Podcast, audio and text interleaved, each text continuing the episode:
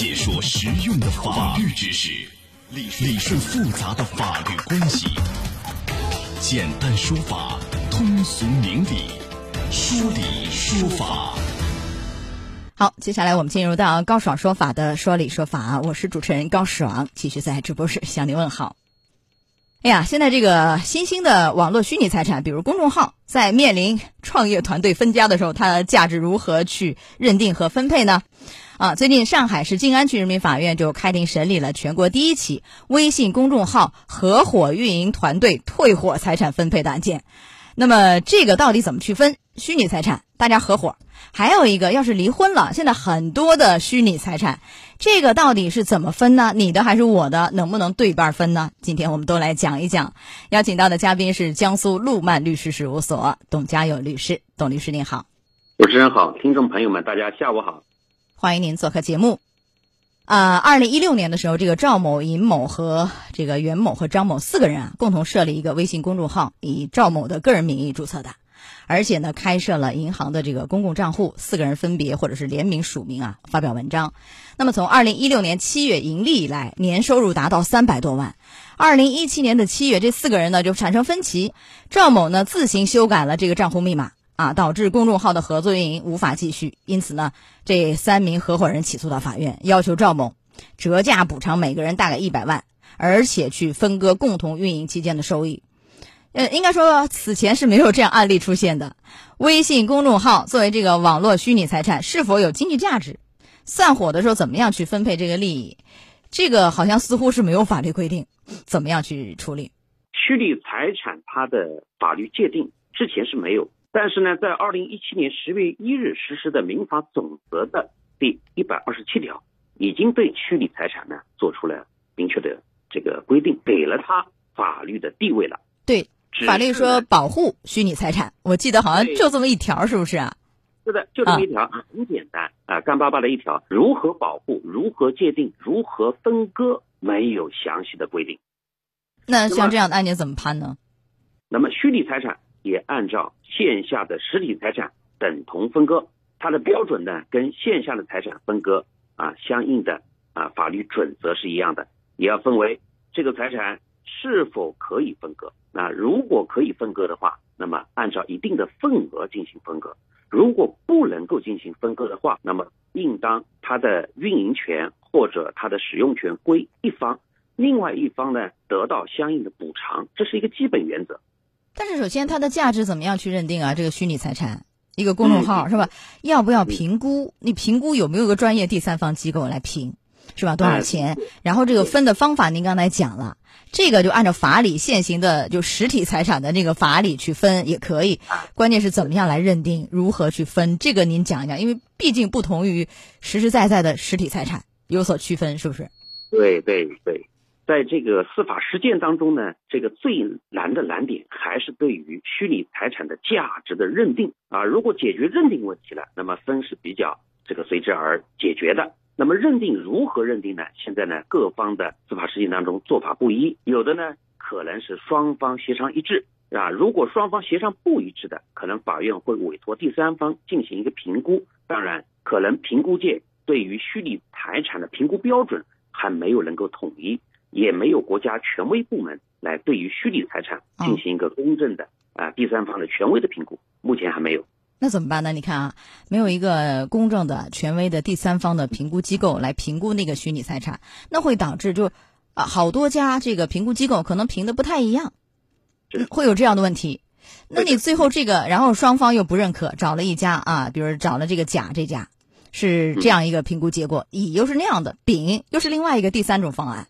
甚至是这个其他的啊都有，那么双方或者几方，像这个案件有四方，如果有分歧，法院会依据哪一个来裁判呢？像这样的怎么处理呢？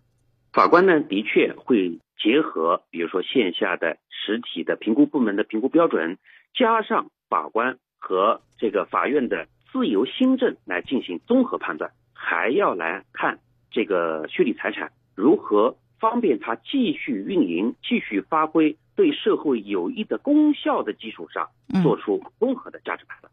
好，这是一块儿，所以我们来看一下这个上海法院是怎么判的啊？它是这样子，最后呢是最终酌定，它这个价值啊，就是评估价格在四百万的基础上，综合考虑了微信公众号自身的一些特点，还有预期收益等等，最终酌定它的价值是三百四十万。然后呢，就是这个法院啊，酌定被告人赵某向其他的三名原告各支付折价补偿款是八十五万，同时依照各方确认的这个分配比例啊，啊支付合作期间的这个稿酬、分红以及平台收入等等。这个您给点评一下，因为案件后来其实又上诉，二审法院也是这样的判的啊，驳回了。就是维持原判，您给分析一下、解读一下，就这个法院的判罚。这个法院判罚呢，还是相对比较公平公正的。那么它的判罚的原理基本上是参照了，比如说一个合伙企业，他先评估一下这个合伙企业目前的财产有多少，酌定了三百四十万，对吧？那么三百四十万以后呢，那么总共有几个人呢？可能是四个人。好，那么呃，公众号给其中的一个，然后呢，你拿到了公众号以后，你对另三个人做出补偿。那么折合每个人补偿这个八十五万，还是相对比较公平合理的。然后呢，因此因为你得到了这个公众号了，上面还有一些利润，大家再分一分，应该得到二审法院的支持，也是很正常的。嗯，但是我们也希望哈，这虽然是全国第一起案例。对不对？我们国家不是判例法国家，这个讲了好多好多年，啊，它有积极的意义，但是未必其他的案件，所有的南京的、苏州的、全国各地的都可以完全参照这个来，不是判例法国家，是成文法国家。对不对？所以也是最终还是落脚点是需要啊，希望落到我们法律的完善上这一块儿，相对还是比较粗线条的。民法总则有一个总的规定，但是怎样有细化内容，还是希望进一步去完善它。包括我们的这个呃第三方的鉴定机构、评估机构，是不是也应该更加规范？对吧？这个你有什么样的建议没有，董律师？嗯，这个我们再次呼吁啊，再次呼吁立法部门赶紧对于民法总则的第一百二十七条。来出台相应的落地的实操性很强的指导性的意见，然后对于这个呃对虚拟财产的评估的标准，呃出台尽早出台国家标准。好，呃，我想这一案件全国第一起也是积极利益在这儿，是吧？希望能有所推动啊。来说到这儿，我们稍事休息一下，马上回来。高爽说法正在直播，高爽制作主持。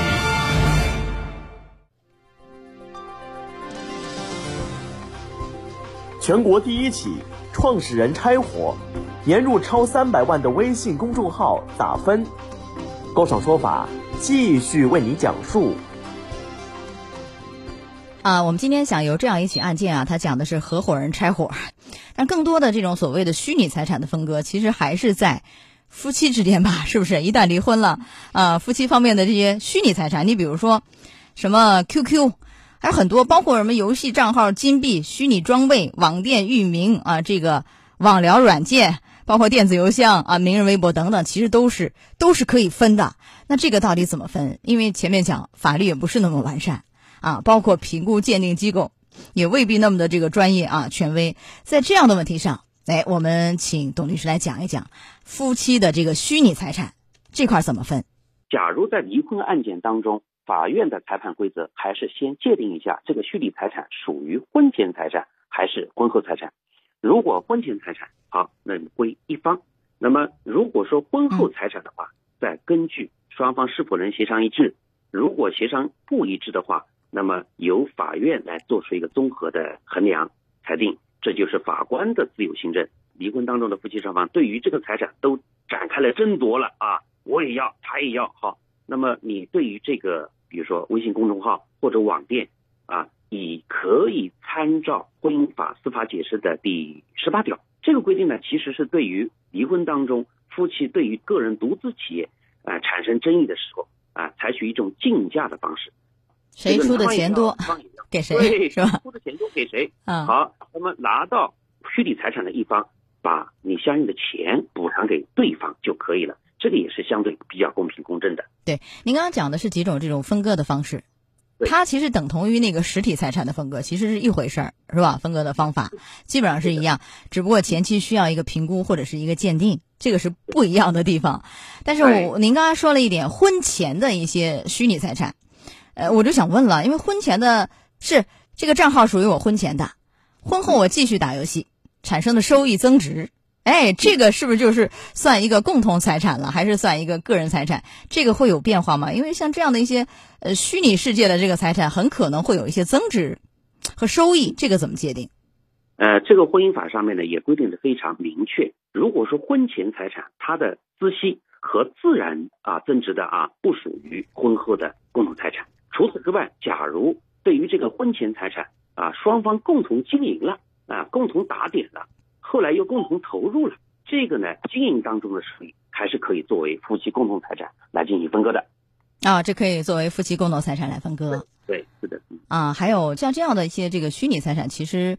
啊，在处理方面还是有一些问题的吧？比如说，就是你很难认定那个网名下面真实的背后的这个人是谁。